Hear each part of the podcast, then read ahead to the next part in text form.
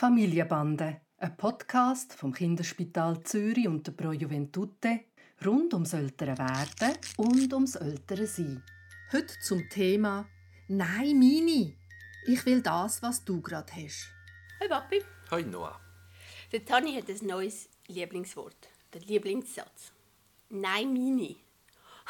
Und zwar jedes Mal, wenn irgendein anderes Kind ein Spiel hat, wird er das Gleiche haben und nimmt es sich, versucht es sich zu nehmen und sagt, nein, meine, auch wenn es überhaupt nicht sein ist. Und es bringt auch nichts, wir haben schon probiert mit Freundinnen, dass wir beide das gleiche Spiel mitgebracht haben und beide können eins haben und gleich will das, was andere Kinder hat, obwohl er das Gleiche bei sich hätte. Es geht einfach irgendwie darum, dass er das hat, was andere hat. Und das ist auch schwierig, weil es gibt dann immer Streit und Geschrei und Tränen.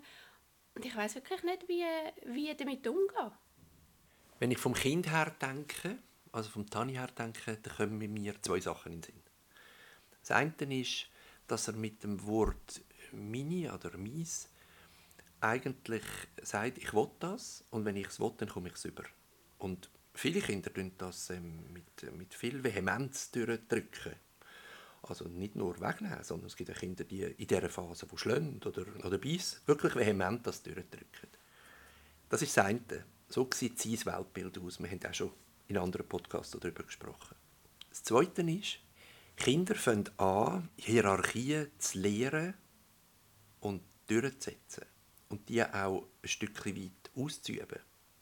Also, wenn er zum Beispiel jetzt ähm, eine von seinen Freundinnen oder Freunden gegenüber sieht und der hat etwas und er sagt, nein, meine, probiert er das wegzunehmen, wenn er denkt, ich bin stärker. Also es geht fast ein bisschen das ist jetzt ein komisches Wort, aber es geht fast ein bisschen wie der Tierwelt vor. Und ich glaube, es geht wirklich darum, wenn es irgendwie geht, die Kinder dort ziehen, das auszuprobieren.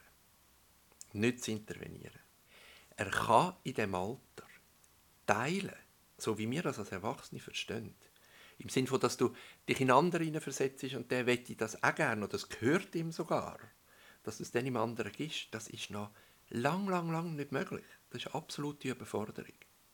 Wenn ein Kind in dem Alter trotzdem teilt, und das gibt es immer wieder, das ist auch faszinierend anzuschauen, dann ist es, weil es das in einem Büchlein gesehen hat, dass man das so macht. Oder weil es sieht, dass Geschwister oder die Eltern manchmal Sachen teilen. Und weil er selber die Erfahrung macht, dass wenn er mal jemand anderem etwas von sich gegeben hat, dass Mami und Papi strahlen und sagen, wow, du kannst schon teilen. Er nickt mit dem Kopf und hat keine Ahnung, von was du redest. Aber er merkt, dass wenn du das machst, dass das gut ankommt. Und das nennt man dann soziales Lernen.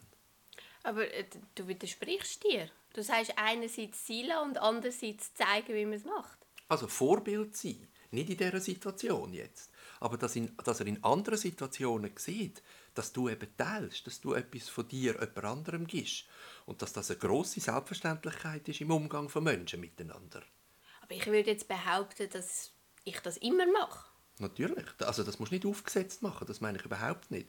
Nicht im Vorzeigen, wie man es macht, sondern in, im Alltag teilhaben. Aber das funktioniert nicht. In dieser Phase nicht. Aber die Zeit kommt, wo er dann teilen wird. Er muss jetzt in diesem Alter nicht teilen.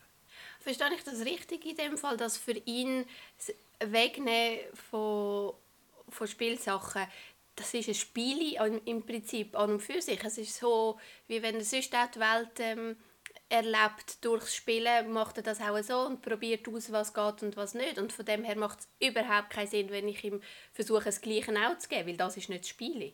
Also wenn du Spielen als die ernsteste Sache der Welt anschaust, dann ja, dann stimmt es. Ich glaube, es ist wirklich, es geht genau um das. Er will das und nur das und nichts anderes und eins, das genau gleich aussieht, will er nicht, weil er das will. Und du kannst ihm nichts erklären. Okay, und jetzt sagst du einfach zuschauen, sie schauen, wie sie das untereinander ähm, deichseln. Aber das geht nur, wenn die anderen Eltern auch einverstanden sind damit. Und ich habe Freunde, die eine ganz andere Einstellung haben. Und ich weiß, dass wenn ich nicht eingreife, dann haben die keine Lust mehr, dass unsere Kinder miteinander spielen. Und dann muss ich ja etwas machen. Und wie mache ich denn das am besten? Ja, das verstehe ich und das ist eine schwierige Phase.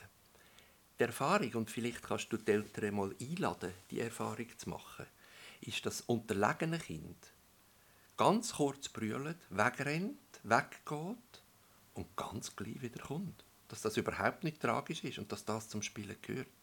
Und wenn die Eltern begreifen, dass das etwas ist, was man eben in dem Alter noch nicht verstehen kann, noch nicht lernen kann, aber dass die Kinder untereinander sich eben wieder wie verzeihen können oder wieder Freunde sind, nach ganz kurzer Zeit, dann merken sie, dass da Kinder etwas selber entdecken können, wo viel mehr wert ist, wie wenn wir von außen intervenieren.